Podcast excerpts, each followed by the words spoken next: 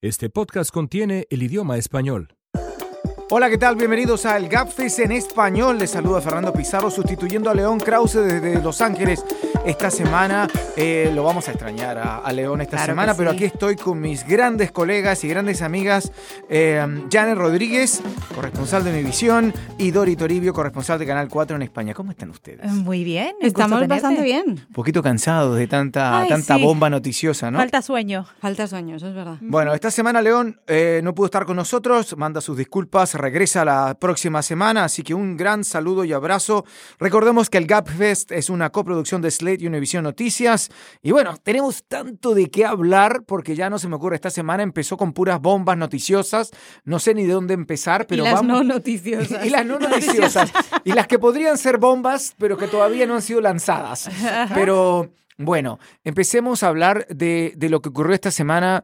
Janet, a ti te ha tocado ocurrir mucho lo del tema de, obviamente, de, de, de- y Diría de- yo que demasiado. Claro. ¿Y qué ocurrió esta semana? Lo, lo principal es que se allanó la oficina del abogado personal de Trump, Michael Cohen. Indicó de todas maneras que el- los agentes del FBI lo habían tratado de manera cortés, un poco contradiciendo al mismo presidente que había hablado de que había sido un allanamiento prácticamente violento. Trump se quejó abiertamente el lunes por la noche, lo llamó un ataque contra Estados Unidos, contra el país, pero esto es un golpe muy duro porque le llega muy cerca al círculo eh, cercano al presidente, valga la redundancia. Eh, a ver, ¿qué puede pasar de aquí ahora? Bueno, yo creo que la mayor preocupación del presidente es que parte de lo que se allanó, parte de lo que los investigadores se llevaron, es la comunicación directa y privilegiada entre el abogado y el presidente. Su abogado personal, el presidente, se comunican de cosas que eh, el presidente probablemente no le convengan que salgan a la luz. Si esto pudiera ser evidencia directa que los fiscales de Nueva York, tenemos que recordar a nuestra audiencia que son los fiscales de Nueva York los que hacen el allanamiento después de que Robert Mueller, el fiscal especial que investiga la trama rusa, le diera algún tipo de dato, de información, eh, le abría el paso a los fiscales de Nueva York para que hagan este allanamiento y ahora a su vez, estos fiscales podrían dar evidencias y algún tipo de pruebas que ayude a la investigación de la trama rusa. Y el presidente está histérico, histérico porque sabe que se le están acercando tan... eh, le están llegando tan cerca y él no sabe qué tipo de información pueda tener en sus manos en este momento Robert Mueller y ahí es donde viene la preocupación. ¿Qué va a pasar ahora? Bueno, la última vez que se allanó una casa fue la de eh, la de Paul Manafort, el ex jefe de campaña de, Trump y ciertamente terminó imponiéndole cargos criminales y ha terminado un, un caso que está al momento en las cortes federales. Así que vamos a ver qué pasa con Cohen. Él eh, dice, su abogado ha dicho que esta ha sido una invasión, que básicamente él no tiene nada que temer, pero sabemos que ahí pudiera eh, terminar en un problema legal muy grande, sobre todo financiero, porque aquí los delitos que se podrían investigar y que podrían llegar a, alguna corte podrían ser delitos financieros por este pago de 130 mil dólares y otros pagos que a lo mejor no sabemos que el abogado del presidente le habría hecho a mujeres que tuvieron aventuras sexuales con el mandatario. Claro, bueno, y aquí está. Yo tengo una reflexión que la voy a ver si la alcanzo a hacer después, pero quien, quien autorizó esto fue Rod Rosenstein, el, el, fiscal general adjunto, que recordemos después de que Jeff Sessions se recusó al inicio de la administración Trump de esta investigación, algo que todavía, y el lunes lo recordó de manera muy fuerte y muy negativa, Trump acusando a Sessions de haberse, eh, culpándolo realmente de haberse eh, recusado de que quizás no lo habría nombrado nunca fiscal general de saber que se iba a recusar en este tema. Pero el riesgo que hay ahora y que podría ocurrir en el momento que todavía estamos grabando esta edición del Gap Fest es que obviamente eh, Trump pueda eh, decidir despedir a Rosenstein. Sí, porque lleva mucho tiempo atacándole y, y esta es la línea, esta era la línea roja para el presidente. ¿Os acordáis que en algún momento dijo, muy bien, que Mueller investigue en aquellos primeros meses, ahora ya no, pero en aquellos primeros meses cuando ni siquiera mencionaba a Mueller y no le atacaba, decía, muy bueno, que, que investiguen esta trama rusa y que acaben cuanto antes y que me dejen tranquilo. Pero yo pongo la línea roja en mis asuntos personales y en mis finanzas personales. Ahí que no entren. Que investiguen todo lo que quieran de la campaña y la interferencia rusa, pero mi línea roja será esta, insistía el presidente Trump. Bueno, pues la línea roja se acaba de cruzar. De ahí, como decía Janet, que esté tan enfadado en este momento. ¿Y contra quién está cargando el enfado? En primer lugar, contra Mueller, que insisto, estos, estos son ataques nuevos. Empezó en marzo de este mismo año a atacar directamente con nombres y apellidos al fiscal especial. Hasta entonces no se había metido en este territorio territorio. Incluso cada vez que preguntábamos en la Casa Blanca si era cierto que el presidente se estaba planteando despedir o no al fiscal del caso, siempre se mantenían como muy alejados de esta posibilidad, diciendo, bueno, lo que queremos es que esto termine cuanto antes. Pero ahora ya entramos de lleno en atacar al fiscal especial elegido para, para este caso, lo que empieza siendo un tema grave. Pero en segundo lugar, el presidente está centrando también sus ataques en, el fiscal general de Estados Unidos, en Sessions, por apartarse del caso, a quien no le perdona, y después en Rosenstein. Y además, en esto, a diferencia de que con los ataques a Mueller, que muchos republicanos no le apoyan en esto y le dicen, cómo se le ocurra despedirle va a ser un suicidio, con Rosenstein sí, hay mucha gente apoyándole, mucha gente dentro de su propio partido, incluso he escuchado a algunos demócratas, porque se han acumulado muchos errores dentro del Departamento de Justicia, dentro de lo que consideran fueron errores en la investigación a Hillary Clinton durante la campaña, errores dentro de la investigación o que consideran errores dentro de la investigación de la trama rusa desde aquel memorando en UNES hace algunos meses. Y hay mucha gente, muchos conservadores, empezando por conservadores importantes mediáticos dentro de esa televisión que tanto le gusta al presidente, que es Fox, que le están animando a que despida y creen que tienen razones de peso, más allá de la trama, eh, razones de peso para despedirle. Por eso ese sí parece en este momento, con el incremento, la intensificación de la retórica de Trump, lo duro que está en las últimas 48, 72 horas con respecto a Rosenstein, yo este creo que sí es un escenario posible, Fernando, que un día nos levantemos y Trump tuitee que está despedido. Y más allá de Rosenstein, la Casa Blanca por primera vez deja claro que ellos creen que tienen el poder, que el presidente tiene el poder de no despedir a Rosenstein, eso sabemos que lo tiene, pero despedir a Mueller, porque sabemos que la, el posible despido de Mueller, de Mueller tendría que pasar por el Departamento de Justicia. Rosenstein es la figura que tendría que despedir a Mueller, pero ahora el presidente y la Casa Blanca ya el, el ataque es directo, más allá del Departamento de Justicia Justicia dice, nosotros nos lanzamos en contra de Mueller y si lo despedimos, lo despedimos. Básicamente, en otras palabras, cuando expertos legales dicen que no, que no hay un poder directo, eh, la Casa Blanca dice que ellos han consultado con otros que sí le dan ese poder. Esa frase grave, que escuchemos a la portavoz de la Casa Blanca decir que el presidente de Estados Unidos tiene poder porque lo han consultado. Esto es un cambio de retórica en 360 grados, no 360, 180 grados desde lo que lleva diciendo la Casa Blanca estos meses, que era mantenerse al margen. No, ahora resulta que han consultado y que además creen que el presidente puede despedir. O sea, que se plantea en este escenario lo que estamos en, un escenario de potencial crisis constitucional gravísima. Bueno, y para redondear este tema también está el hecho de que en el Congreso hay muchos republicanos que están diciendo que eso sería un suicidio político para el presidente despedir a Mueller. Pero también quería hacer una reflexión, reflexión final sobre esto, una comparación. Recuerden que la investigación de Bill Clinton en el año 93-94 comenzó por una inversión Whitewater y la, y la investigación que terminó Ken Starr terminó de hablando de sexo por lo que ocurrió con Mónica Lewinsky. Aquí la investigación está empezando con la interferencia rusa y la supuesta colusión con Rusia y podríamos terminar hablando de sexo por con Stormy Daniels. Porque el problema de las investigaciones, Fernando, no es por donde empiezan, es por donde acaban. Ahí es donde se equivoca el presidente eh, atacando la investigación sobre la trama rusa. El problema, lo que tienen que hacer los presidentes en cualquier país es intentar evitar todos los errores posibles precisamente para que no se abran investigaciones. ¿Por qué? Porque empiezan por aquí y pueden acabar en otra cosa. Y tú estableces la comparación con Clinton, pero podemos hacer otro paralelismo con el Watergate, la noche, la masacre de aquel sábado por la noche en 1973, fue exactamente este escenario. Nixon quería despedir al fiscal especial del caso en aquel momento, se negaba el fiscal general de Estados Unidos, acabaron dimitiendo en cadena en los tres puestos más importantes de justicia y así fue como después consiguió despedir y ahí es cuando se desencadenó toda la crisis que se, se desencadenó entonces, pero estamos en escenarios también muy paralelos. Bueno, vamos a pasar rápidamente a otro de los temas graves esta semana, hablando de líneas rojas, porque el presidente Trump parece querer cruzar una línea roja eh, cuando amenaza a Rusia eh, de que van, eh, ¿cómo dijo? Misiles nuevitos y flamantes. Y, e inteligentes. Y bonitos. Y bonitos. sí, claro. camino a Siria. Todo esto a raíz de otro ataque químico con armas químicas ocurrido ah, en Siria, eh, donde nuevamente, eh, es triste decirlo, las víctimas terminan siendo niños eh, y civiles. claro.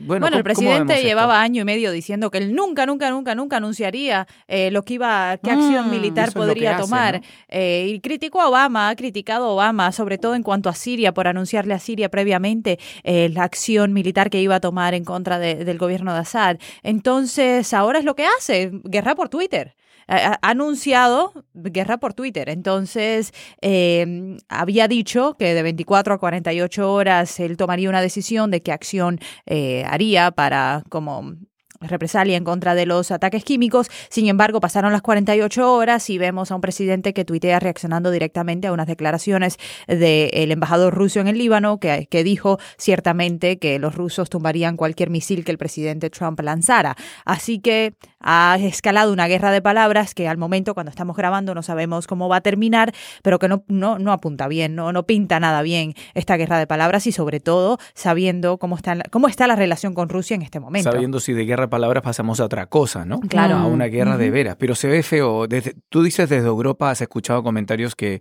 que se ve complicada la situación, ¿no? Sí, porque ahora el presidente, la diferencia eh, con esta situación en la que estamos ahora y con abril de 2017, aquel primer ataque que ordenó el presidente Trump entonces después de, del ataque químico en Siria, es que ahora Trump sí se está coordinando con, con, sus, eh, con sus aliados internacionales. Y de momento el presidente francés Macron ya le ha dado luz verde y eh, ahora está hablando, o en este momento en el que estamos hablando, está en negociaciones o en conversaciones para coordinarse también con la primera ministra británica, Theresa May. Entonces estamos en este escenario que a diferencia de hace un año, se está hablando de un ataque o de una acción militar multinacional. Es decir, después del error cometido el año pasado, que aquel ataque de Estados Unidos sí es un despliegue de fuerza, pero ¿para qué sirvió?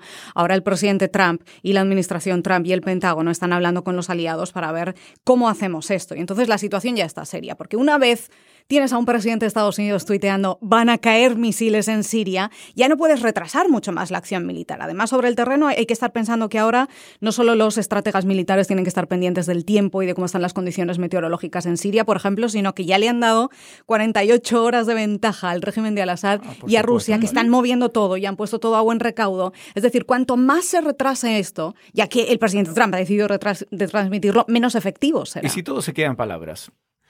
Yo creo que no. Al final todo el mundo está de acuerdo, legisladores en el Congreso, políticos, analistas, de que tiene que haber una acción inmediata y dura en contra de Assad. No se puede permitir que estos ataques químicos continúen. en- y, y ese no es el debate. Acción tiene que haber, pero cómo y cómo se, se hace la diplomacia de tomar una acción en contra eh, de- del régimen de Assad, pues ahí es donde está la gran pregunta. Y el presidente pareciera eh, imponer fuerza en vez de diplomacia y vemos que a lo mejor esto tiene que ver con eh, la entrada de John Bolton, el nuevo consejero de, de- de Seguridad Nacional, que sabemos eh, que por ahí va, ¿no? Que cogea de la pata de la, de la fuerza diplomática, de la fuerza, agresivo.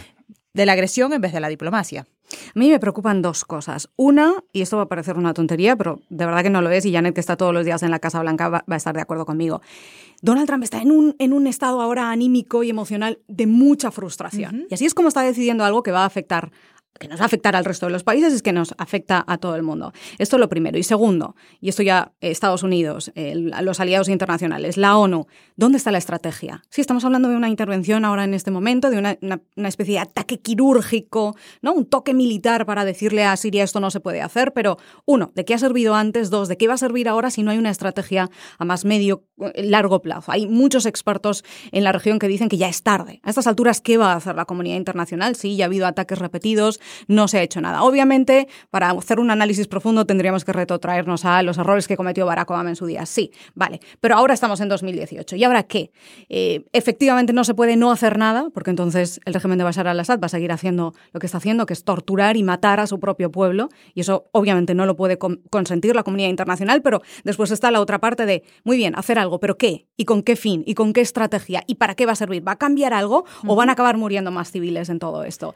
Entonces la, la situación, este, es, este es, es y ha sido siempre el problema de Siria, que nadie tiene claro qué hay que hacer para conseguir mejorar o arreglar algo las cosas. Y muchos se preguntan si este ataque de palabras al final tiene que ver con cambiar la conversación del tema de Cohen. Exacto. Venimos eh, de, un, de un tema que explotó y que el presidente explotó él mismo eh, criticando lo que había sucedido con su, ah, con su abogado personal y al otro día nos levantamos con una guerra de palabras que puede llegar, una guerra militar eh, mucho más extensa y mucho más peligrosa. Así que, bueno. ¿Cuántas veces nos preguntamos esto aquí Claro. en Washington, verdad? A veces parecemos paranoicos, pero tenemos que reflexionar muchas veces, ¿esto lo está haciendo Trump? Porque sí, la administración Trump tenía esto planeado porque sí, o es que estamos intentando desviar la agenda mediática y conducir los caminos. Hay veces que uno tiene que hacerse estas preguntas, aunque suenen raras o, o- o incluso conspiranoicas o paranoicas, pero es que no sería la primera vez No. que el presidente hace algo así. Bueno, sí, es la típica teoría de, de- de- de distraer por una parte donde la noticia está en otra, ¿no? Pero, pero otra bomba política que ocurrió esta semana, de las tantas que Déjame hubo. beber agua, déjame beber De- agua. de la- si sí, tómate. de- deberías eh, probar un bocado de esos donuts que trajiste aquí ahora Uy, para. para... ¿te Sí, porque el azúcar endulza todas las noticias tristes. Podríamos sí. innovar, grabar un podcast con la boca llena de donuts. Ah, qué Eso buena idea, qué buena idea. Yo, Porque yo lo dejo ahí sobre la Pero yo te digo que los donuts endulzan las noticias tristes porque hay, hay alguien, hay alguna gente que la, eh, lo que voy a contar ahora rompió, rompió corazones. Eh, hay gente que está muy triste de que, de que eh, Paul Ryan, el presidente de la Cámara de ¿Y ¿Dónde va? Representantes, ¿Dónde va Fernando? Ah, Paul ¿A dónde voy? Yo no sé, pero bueno, en fin. eh, que ha anunciado su eh, retiro. Dijo claramente, no estoy renunciando, me retiro, al final voy a cumplir mi periodo, pero va a cumplir, va a poner fin a, a su carrera de tres años como presidente de la Cámara de Representantes, eh, indudablemente quizás el puesto más importante del Congreso, junto con el liderazgo en el Senado. eh, y 20 casi años en el 20, Congreso. 19 años en el Congreso, lo que no es poco. Y, y bueno, eh, esto es una bomba política, pero no era una bomba que nos deja a todos helados de sorpresa porque se venía Mm, rumoreando Inesperado no fue. rato. Claro, claro, claro. Porque obviamente, pero la pregunta es, eh, ¿para dónde vamos con esto? ¿Qué significa? ¿Es esto un, eh, obviamente, de que ganó, eh, de que quizás el ala que apoya a, Ron- a Donald Trump ganó y, es- y simplemente Ryan se hartó de esto? ¿O también tiene otras ambiciones después? Bueno, la, la razón que él da es acercamiento, acercamiento familiar. Él perdió a su padre cuando era un joven, cuando era adolescente, y ahora dice que sus hijos están creciendo sin él. Esa es la razón formal que da. Sabemos, hay gente que le conoce muy cercana a él, dicen que sí, que, que creen esa razón, que creen que verdaderamente Ryan ve este momento muy oportuno para salirse de la política, aunque sea eh, por un haciendo un paréntesis para dedicarse a su familia. Eh, él de todas maneras sigue siendo una persona muy importante en el Partido Republicano, una persona que recauda muchísimos fondos para el Partido Republicano, muy querida, a pesar de, de sus enfrentamientos con el presidente y más allá de, de, de los no enfrentamientos, de las cosas que le ha dejado pasar al presidente Trump. Pero, pero ciertamente vamos a ver, yo creo que a ver cuánto le dura este tiempo con la familia y si es que en el 2020 regresa. Ya una vez se postuló a la vicepresidencia con Mitt Romney claro. en el 2012 y yo creo que Ryan, eh, esta no es el, este no es el fin de la carrera No, política de Ryan. Él dijo que to- tomar el puesto con reticencia porque se lo pidieron eh, y que no lo quería Paul Ryan, el puesto de ser Mm, speaker. John. Boehner le, le Sí. insistió y Claro, le bueno, insistió. bueno, y por supuesto a John Boehner, el ala más conservadora, le, le, le- le hizo la vida imposible y a Paul Ryan tampoco se le hicieron muy fácil. Pero yo no me creo la historia esta del, bueno, ir a compartir tiempo con mi familia, me parece muy bien, pero me parece que yo creo que no hay un cansancio un poco de él de, de tener que lidiar con un presidente con el cual no siempre se está de acuerdo y aunque, por ejemplo, en temas como inmigración, en otros temas sí, al final lo- el gran logro de Paul Ryan es la reforma tributaria, que es Claro. lo que siempre él quiso.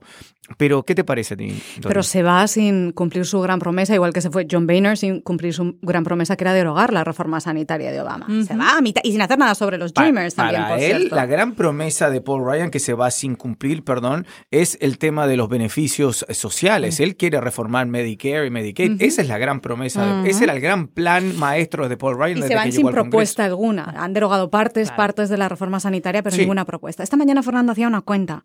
Más de 40 republicanos de la Cámara de Representantes ya han dicho que no se presentan a la reelección. Esta es una cifra muy alta en un año decisivo como este en el que los republicanos están jugando la mayoría en las dos cámaras y que tienen la historia en contra.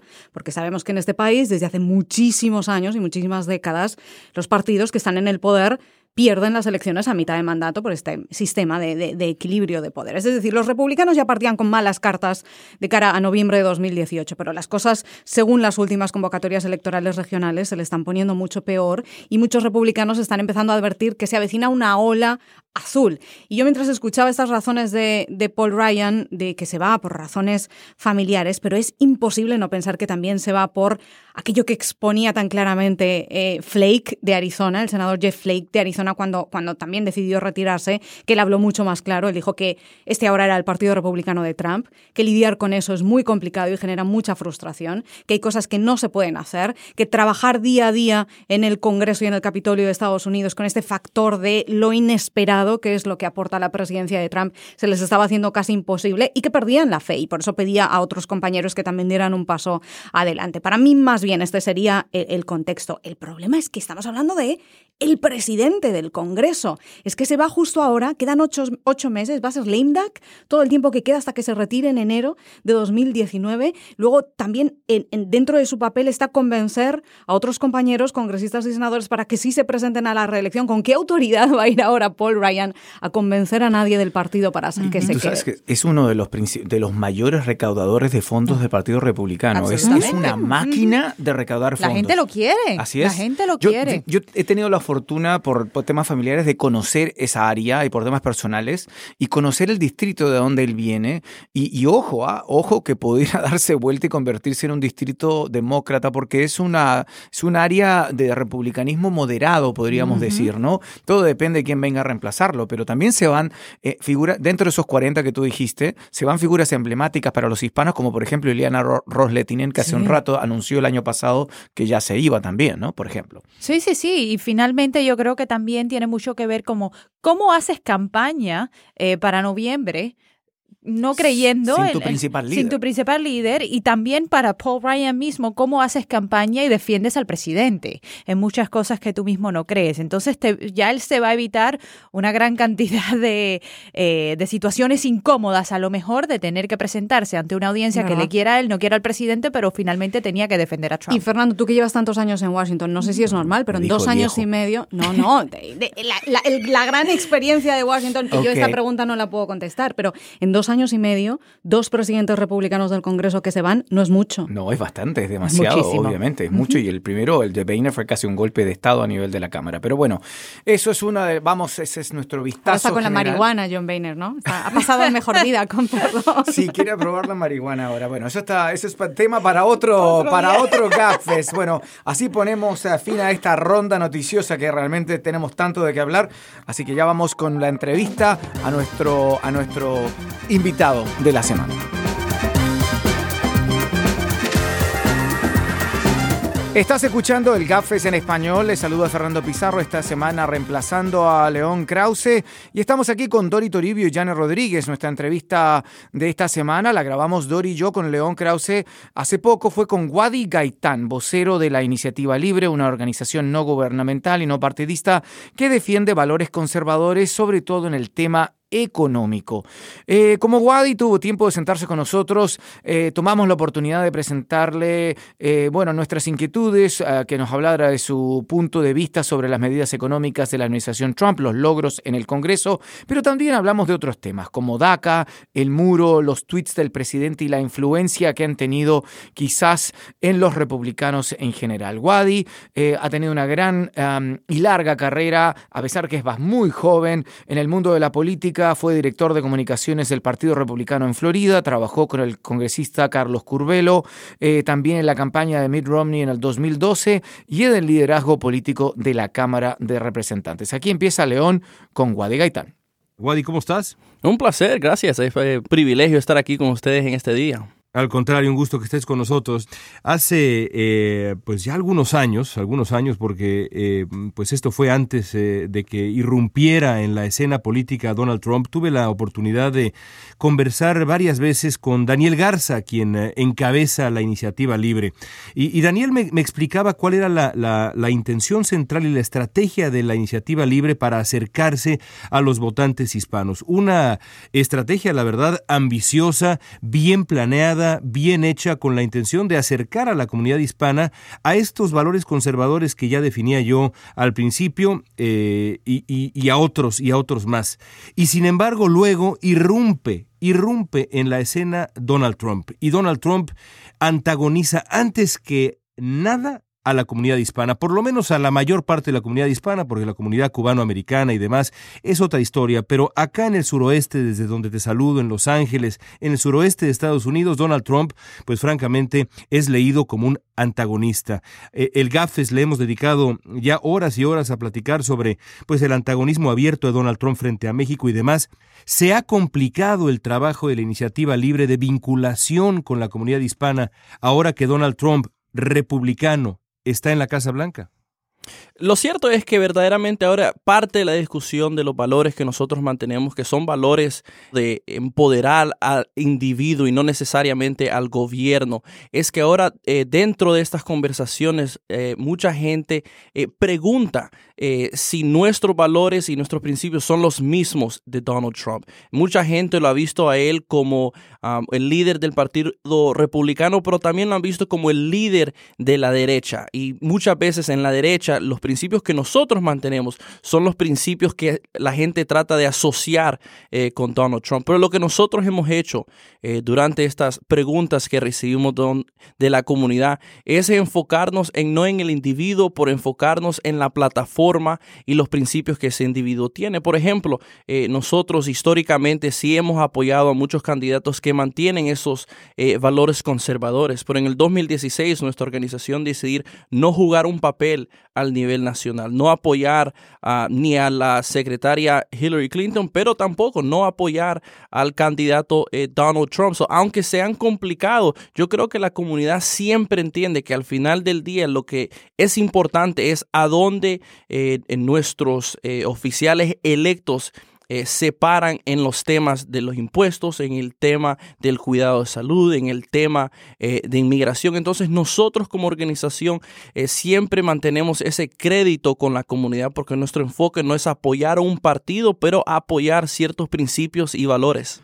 Wadi, eh, sabes que eh, León también yo y Dori conozco a, Wadi desde, bueno, es una persona joven con toda su experiencia que tiene, pero lo conozco, tú sabes que él, estaba también en, el, en, el, en, la mayoría republicana en el Congreso, fue un gran contacto, abrió muchas puertas para los medios hispanos para tener eh, muchas entrevistas ahí, un gran labor que hizo. Y también conozco la iniciativa libre desde que eran dos personas, era Daniel Garza y Sandra Pedro Varias, me acuerdo, fueron los primeros que empezaron esta organización, que ya ahora es parte de de, Americans for Prosperity, de los hermanos Koch, eh, pero que además se han crecido a una, de una, a hacer una organización de base que le tienen miedo, te lo voy a decir, porque me lo han dicho, le tienen miedo organizaciones hispanas que son más progresistas, le tienen miedo a la iniciativa libre porque obviamente está haciendo avances en, lo que ellos se respecta. Y, una de las cosas que ustedes se han basado siempre, eh, ustedes eh, como organización eh, nunca les gustó DACA por el hecho de, ser una acción ejecutiva del presidente. Ustedes querían que la solución viniera por el Congreso. Sin embargo, en, esta, en este gobierno, lo que llevamos de la administración Trump, ustedes han sido unos férreos defensores de un arreglo, de, incluso arreglar DACA, incluso de, de conseguir un acuerdo para los Dreamers. ¿Es esa la, posición que mantienen? Públicamente nosotros salimos por medio de los medios, por medio de las redes sociales, es a abogar que verdaderamente el presidente no debe renunciar a esas negociaciones. Yo creo que la perspectiva de nosotros es una justa. Nosotros no necesariamente estamos abogando para un muro. nosotros no miramos un muro como una prioridad como nuestra organización y no necesariamente verdaderamente lo vemos eh, como la mejor estrategia eh, eh, para lo que es la seguridad de la frontera, pero sí entendemos que en el clima político que tenemos actualmente y como algo que el presidente él mismo lo ha dicho como prioridad, que lo podemos usar lo que es el muro, eh, como parte de la negociación. Nuestra prioridad es que sí, que los Dreamers puedan mantener eh, la certidumbre, o, más bien no tienen ahorita esa certidumbre, porque ellos puedan obtener esa certidumbre, que puedan mantenerse aquí legalmente. Entonces nosotros, nuestro mensaje al presidente es la mejor forma de conseguir esos fondos es juntándolo con una solución para DACA. Sí, eso es algo que nosotros opinamos que ambos partidos van a perder un poco, pero a la misma vez van a ganar mucho eh, para nuestras comunidades y para la economía de nuestro país. Pero no dificultan los tweets de Trump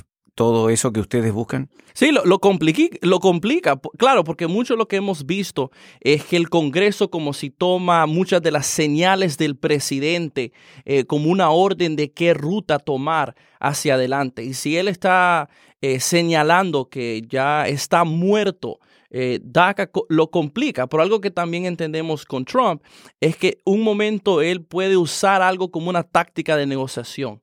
Él puede usar un tuit o puede usar un comunicado eh, como una forma para eh, quizás mover al otro lado. Quizás es una forma de él de eh, tratar de quizás jugar con el partido o, algunas veces es para, para que la base sepa que él se está manteniendo fuerte sobre un tema para cuando en el futuro él salga y diga, ¿saben qué? Sí, negociemos. Y hablando de tweets y de complicaciones, otra de las propuestas recientes del presidente es militarizar la frontera con México hasta que consiga su muro, si es que acaba consiguiéndolo. ¿Cuál es vuestra postura respecto a esta propuesta del presidente? Sí, nosotros no opinamos que no va a ser eficaz. No es, no es la solución eh, para el problema. El problema es que eh, hay mucha gente que viene ilegalmente a nuestra nación y nosotros opinamos que la razón por cual eso sucede es porque nosotros tenemos un sistema de visas que es anticuado, que no permite que eh, los negocios tengan los empleados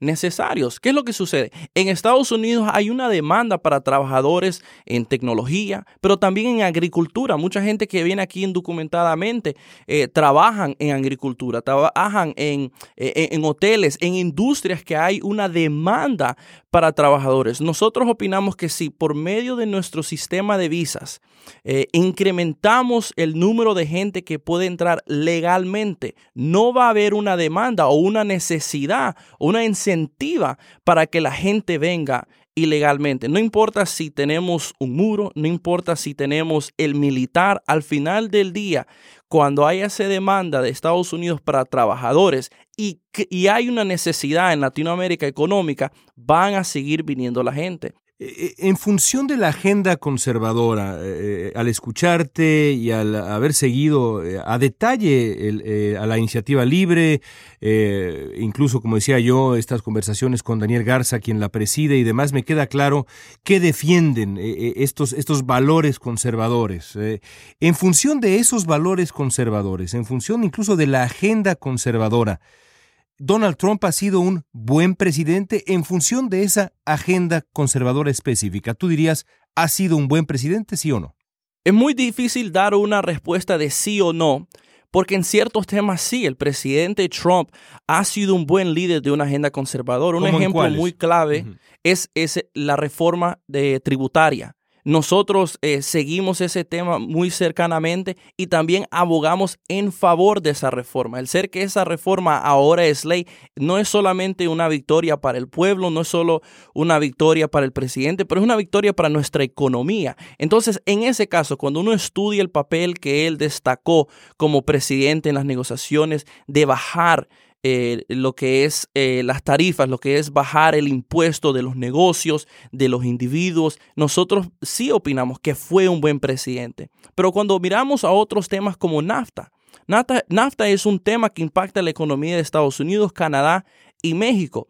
Algo que una agenda conservadora implicaría en esta negociación es permitir que haya el libre comercio, el permitir que los negocios de México, Estados Unidos y Canadá puedan eh, intercambiar productos eh, sin impuestos. Eso le beneficia eh, al consumidor y eso le beneficia eh, a las empresas. En este tema nosotros opinamos que el presidente ha fallado. Una agenda que verdaderamente sube las tarifas o que trae aranceles eh, a México, a China, eh, verdaderamente no se puede decir que él ha destacado una agenda conservadora verdaderamente.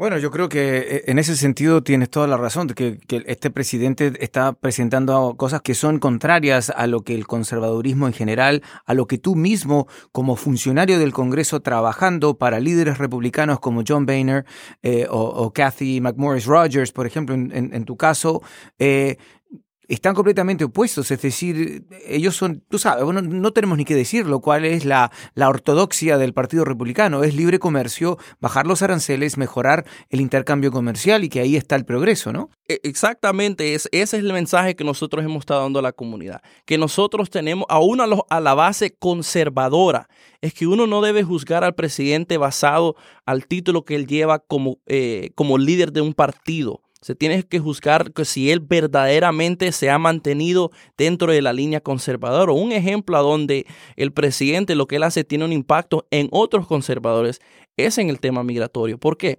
Históricamente, eh, líderes como el chairman Goodlatte, que es el, el presidente eh, de la comité judicial eh, que ve el, tema migratorio de visas. Históricamente el, el, Partido Republicano y los conservadores han estado en favor de subirle al nivel de entrada legal ¿Por qué? Porque una, eh, eh, un plan que verdaderamente le ayuda al negocio es el permitir que esos negocios puedan tener entrada de trabajadores en, eh, en la industria de tecnología, en la industria de agricultura. Con Donald Trump se ha visto completamente lo opuesto el partido y los valores que han destacado son valores de reducir el nivel de migración legal. Eso no se ha visto eh, últimamente en el Partido Republicano ni en el lado conservador. Usualmente hemos abogado y nuestra organización todavía aboga para niveles altos legal de migración. Y eso es un ejemplo donde Trump se ha salido de la vía conservadora. Quería terminar pidiéndole una reflexión a Wadi, porque estamos en 2018, año electoral, y escuchaba estos días al gobernador de Wisconsin, a Scott Walker, hablar de la posibilidad, bueno, hablar, no, advertir al Partido Republicano de la posibilidad de que haya una ola azul en noviembre, un blue wave, después de las elecciones especiales que se han celebrado en Wisconsin, al Tribunal Supremo, en el que un demócrata ha ganado por primera vez en 20 años, ha dicho que o se hace algo, o el partido empieza a hacer algo, o se pueden enfrentar a una posible derrota masiva en las elecciones de, este año, en las elecciones de 2018. Quería eh, saber tu opinión. Eh, ¿Compartes esta posición del gobernador Walker o eres más optimista respecto a las elecciones de noviembre? No, históricamente siempre en los primeros dos años de un nuevo gobierno, el nuevo gobierno siendo el de Trump, siempre se mira una ola hacia el distinto partido. Eso se vio en el 2010 cuando eh, dos años después que ganó Obama, que se vio esa ola. Ahora, nuestra opinión es que si el Partido Republicano y la agenda conservadora quiere mantener esa mayoría tiene que hacer mucho más de lo que ha hecho actualmente. Sí, existe la victoria de la reforma tributaria. Los congresistas van a poder ir a su distrito y decir, yo trabajé en favor eh, del americano, en favor del trabajador. Pero eso, en nuestra opinión, no va a ser suficiente. Esa fue una victoria del 2017. Nosotros opinamos que ellos deberán, deben tomar una agenda más agresiva este año. Eh, mire, cuando hablamos de NAFTA, se puede haber una reforma NAFTA, pero que sea más pro mercado, pro el libre comercio. Eso sería una victoria ideal. También en, el, en, lo que es el tema eh, de migración. Si los republicanos y demócratas trabajan juntos, eso le daría algo a los republicanos. Muchos de los republicanos eh, que están en estos distritos eh, que pueden cambiarse eh, a demócrata son distritos a donde la población y a donde los votantes les importa el futuro de los Dreamers. Entonces muchos republicanos que están en distritos más conservadores pueden ayudarle a sus colegas y pueden ayudarles por darles la oportunidad que voten en favor de algo que les permita a los Dreamers. Entonces, eh, todavía estamos a unos seis, cinco meses de las elecciones si los candidatos y nuestros eh, oficiales aquí en Washington verdaderamente toman una agenda un poquito más agresiva y pueden, aparte de la reforma tributaria, señalar a cómo verdaderamente pelearon en favor de legislaciones que le benefician al pueblo, entonces ellos lo, lo que pueden hacer es disminuir esa ola, porque van a haber cambios, van a haber. Ya hacía referencia Fernando Pizarro a esa vinculación de la iniciativa libre ah, con los hermanos Koch. ¿Crees que el dinero privado eh, ha afectado a la democracia estadounidense. Hay un libro extraordinario eh, de Jane Mayer, esta reportera pues eminente del eh, New Yorker, llamado Dark Money, que em, pues sugiere de manera muy convincente que la respuesta es sí. ¿El dinero privado ensucia la democracia estadounidense? ¿El dinero como el de los hermanos Koch? Sí, son los hermanos Koch, Charles y David Koch, son dos de los cientos de donantes eh, que nosotros tenemos en nuestra organización. Lo que es importante entender es que nuestra organización eh, le presenta los valores y principios que mantenemos al público, al, pueblo estadounidense. Y ellos tienen, mantienen eh, la opción de contribuir a nuestros esfuerzos. Entonces, eh, es dinero privado, pero es dinero público en el sentido que son de ciudadanos, son de, de gente que les importa que se avance los temas eh, como el libre comercio, que se avancen los temas eh, como las opciones escolares. Entonces lo que hemos visto es, un beneficio eh, de grupos como el de nosotros, que está en la comunidad, que empodera al individuo y le da una voz al individuo, porque mucho de lo que hacemos nosotros es conectar a la comunidad con sus representantes. Es conectar a aquellos que les importan estos temas económicos y estos temas de migración. Entonces, eh, nuevamente, eh, Charles y David Koch, junto a los cientos eh, de nuestros contribuyentes, simplemente donan a los principios que nosotros mantenemos y nosotros somos bien transparentes en esos principios. Somos transparentes a dónde nos paramos como organización. Muy bien. Wadi, te agradecemos mucho que hayas estado en el GAF. Es un, eh, un gusto realmente eh, escucharte, que sea la primera de varias que nos visites. Gracias, Wadi. Gracias por la oportunidad.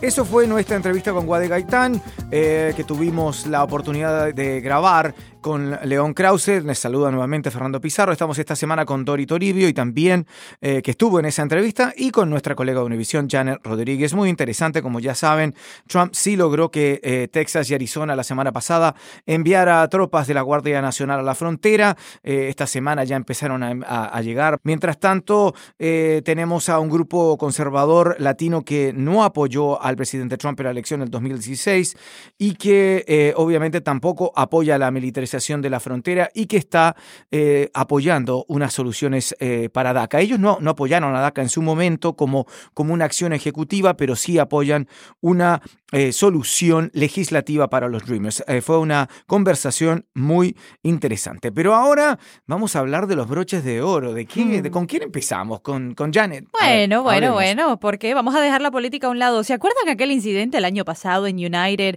cuando un agente se ve sacando a hombre eh, deporte ah, asiático que salió todo sangriento, eh, que sé yo, que sé cuánto. Bueno, pues ahora el oficial, el, este oficial que trabaja, que trabaja y resguarda la seguridad en los aeropuertos, ahora está demandando, demandando a la aerolínea y demandando a, a la autoridad de Chicago que le representa porque dice que él no le entrenaron para lidiar con pasajeros molestos y pasajeros que se portan mal.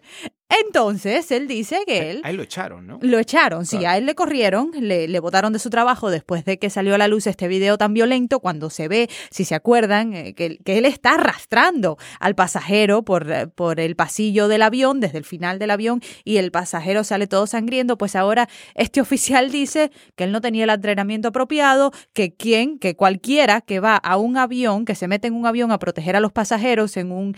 Eh, en un evento similar, pues la, la, expectativa es que va a haber violencia, la expectativa es que van a haber golpes y que, eh, que a él no le habían entrenado de otra manera. Entonces, eh, pues sí, está demandando por compensación monetaria por el tiempo perdido. Como uno lo tratan también en los aviones ya. Ajá, exactamente, y por defamación, porque dice que al final eh, él salió muy mal parado de todo este evento, porque obviamente él se ve en el video, de los videos que tomaron de por celulares, los pasajeros que estaban allí documentando todo lo sucedido, y pues hasta ahora, ahora, en mi opinión, tiene la cara dura de demandar por un evento que finalmente yo creo que podría haber sido evitado y estuvo en sus manos eh, el manejo completo de lo que le sucedió a este, a este pasajero. Y ese evento ha sido casi el comienzo de una serie de denuncias sobre el maltrato a la gente. A eso se agrega todo el tema de los animalitos eh, que se han muerto por errores de las aerolíneas. la situación fue fea, ¿no? Fue horrible. La situación era muy fea y entonces marcó a mucha gente, es cierto. Pero claro, llueve sobre mojado. Llevan pasando muchas cosas y después han pasado muchas cosas más y es verdad que es un tema sensible para mucha gente. Bueno, Dori Doribio, su broche de oro. Yo necesitaba una noticia positiva porque ya está bien. sí, claro. todo, lo que tenemos es negativo, todo es horrible, estamos hablando de bombas metafóricas y literales y por fin, y síganme, porque va a haber mucha gente que diga, ah, pero a mí qué más me da lo que pasa en Washington. No, no, quédense, porque les voy a dar una buena razón.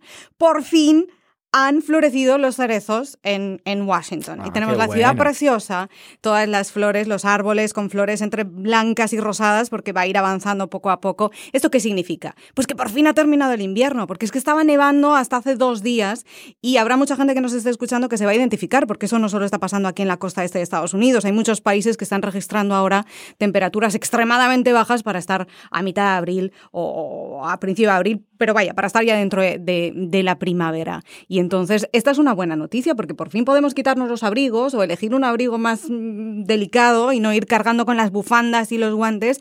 Y es que y, y esto, esto lo digo totalmente en serio, a mí sí me afecta el hecho de que estamos en abril. No, pero eso es atroz, que esté por nevando. favor, y que hay que ponerse abrigo todavía. Ya no Hace está unos nevando días- aquí, pero ya. Hace pero- unos días cayeron otra semana, vez sí. el fin de semana, ¿cierto? Y por fin vamos a subir de las temperaturas de 20 grados en Celsius. A mí me parece un motivo de Lo que celebración. pasa es que lo que tú quieres es el happy hour al aire libre. Eso es lo que Totalmente. pasa. Quiero todo lo que está escrito con las buenas temperaturas, pero también os confieso que es la necesidad de buscar cosas positivas que están en nuestro día a día, aunque sean Claro. cosas poco importantes, o para mí lo son. Las flores, eh, la primavera, es que el buen tiempo, el calor. Busquemos motivos como, de celebrar. ¿no? hay otros como León y Paulina que viven en Los Ángeles que Claro, tienen, que tienen este clima tiempo. casi No todo el año, pero sufren.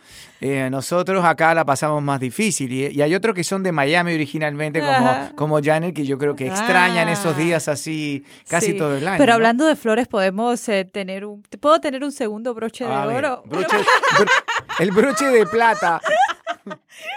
El, el vicecampeón. A Dale, ver, sí, sí, vamos. dale, dale, dale. Un paréntesis. Estamos que- generosos. Que, a hoy día. Trump no lo invitaron a la boda, a la boda real. Que Pero no- bueno, no han invitado a nadie, ¿no? A los Obama tampoco. no, pero ya dijeron, claro, pero ya dijeron que Trump no va. Nadie va. Entonces no habla flores tampoco para, para Trump. Me, me- me recuerda, me recuerda a nuestra gran productora Paulina eh, el caso de la, de la mujer que tuvo que ter- terminar sacando el hámster del excusado, no sé si del aeropuerto o era del avión, creo que era del avión, ¿te acuerdas? O que le hicieron, no que, la, no, que, le- que, que dijeron que tenía que, que votar al, al animalito porque no podía llevarlo en el a- a Dice que bordo. del aeropuerto, del, Del aeropuerto. aeropuerto, no, Esa es otra barbaridad. Oye, pero a la- al, al matrimonio tampoco van, no, no va ni la primera ministra No, británica, no, que no, eso me parece más raro todavía. Pero bueno. No, porque invitar a, a políticos en, Pero la allí primera ministra Pero británica. todo eso supone complicar mucho la seguridad, ya les pasó en otras veces, ya han decidido a ir a lo fácil y además también las tensiones diplomáticas.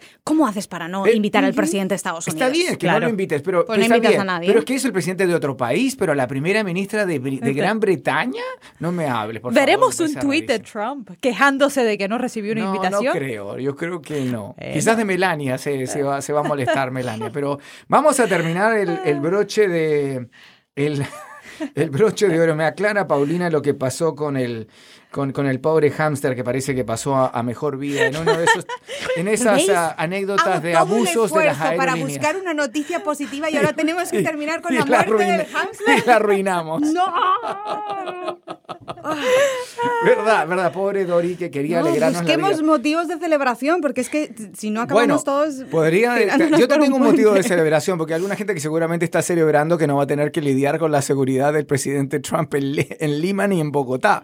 Porque Ah, recordemos que otra de las noticias, mi brocha de oro, es otra de las noticias importantes de esta semana que me atrevería a decir que los medios anglosajones ha pasado bastante más inadvertida, que es el hecho que de buenas a primeras, el día martes, el presidente Trump anuncia, eh, y la Casa Blanca, de que no va a la Cumbre de las Américas, rompiendo una tradición de todos los presidentes estadounidenses que han ido a todas las cumbres, eh, las cumbres de las Américas desde 1994, y va a mandar a Pence, a Mike Pence, al vicepresidente, en vez de él, que no es lo mismo. Y nos bajaron a todos del avión. La prensa americana ya no va. Ya no va, y- pero además es- es- sienta, eh, sienta un precedente bastante difícil y complicado porque obviamente la relación con América Latina no está en su mejor momento. Muchos presidentes, incluso que podríamos decir aliados del presidente Trump en el tema ideológico, Macri, Piñera, han dicho que, que esta administración no tiene una política coherente hacia América Latina y ahora obviamente él tampoco va.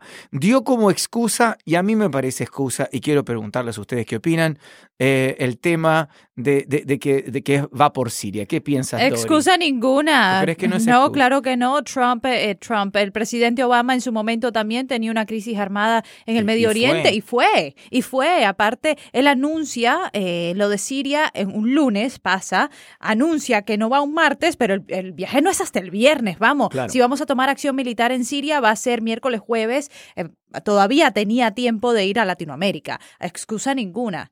Es decir, o sea, excusa, pero no válida, Pero no podríamos válida, decir. no. A, a mí me da la impresión, perdón, antes de pasar con Dori, de que de que este tipo no le gustan las cumbres. Eh, no lo demostró el año pasado eh, en Europa y obviamente es un setting, y yo escuché eso por ahí también en algún comentario, que no le gustan las cumbres y que no se siente bien. Y además aquí era una cumbre que no iba a ser fácil, en una cumbre donde se iba a enfrentar con líderes latinoamericanos. Con Peña Nieto, vamos, Peña no, le ha visto, no le ha visto la cara al presidente mexicano. Sabemos que estamos en un momento Sí, muy crítico con México. una cumbre, la pero- semana pasada se criticaron y se dijeron de cuántos iban a decir el uno al otro y ahora se iban a ver en una semana. Pero no son verdades excluyentes. Aunque Claro. yo, por cierto, creo que a Donald Trump no le importa lo de, lo de reunirse o verse las caras con Peña Nieto ni con nadie. Yo creo que Donald Trump esto no, no, le, no le importa tanto. Yo en esto tengo que deciros que no estoy totalmente de acuerdo y sí voy a de- de- defender al presidente. Primero porque no son verdades excluyentes. Pueden ser verdad las dos cosas. Puede ser verdad que a Donald Trump no le gustan los viajes internacionales y al mismo tiempo ser verdad que quiere estar aquí para monitorizar la situación en Siria. Porque yo creo que desde un principio,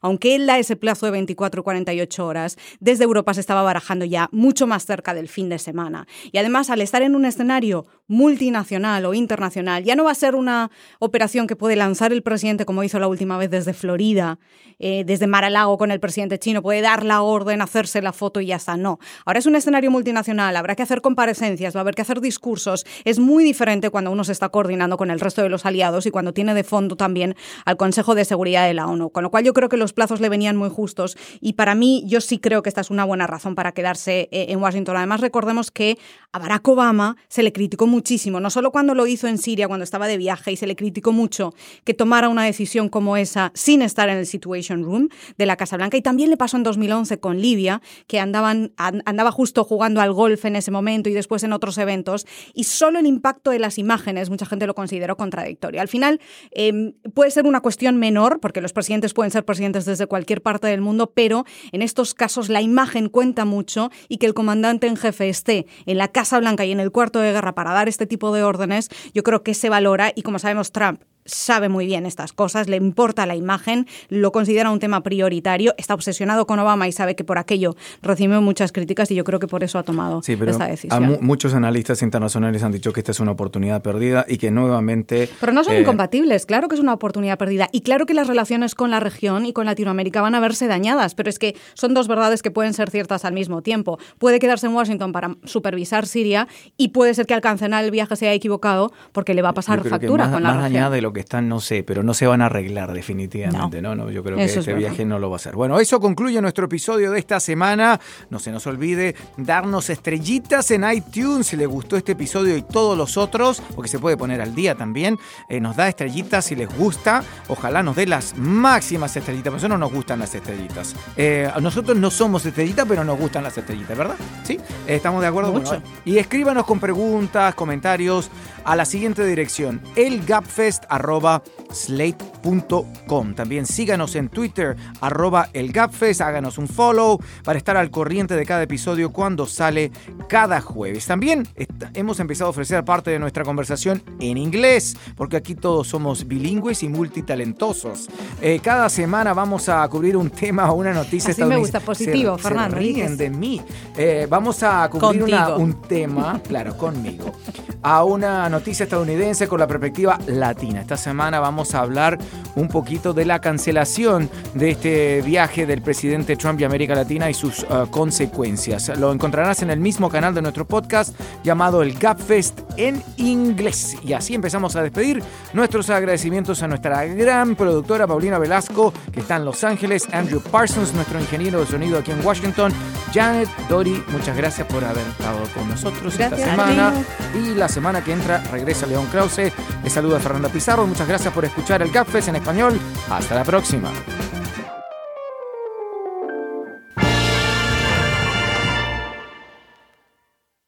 Voilà.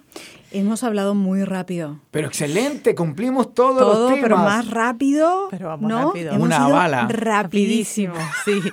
Estamos haciendo en la Fórmula 1, el NASCAR de, de, de Gapfest. Esta semana la gente se va a quejar, va a decir, ay, No, no, no entendí creo, ¿ah? nada. Pero estuvo simpático, estuvo simpático.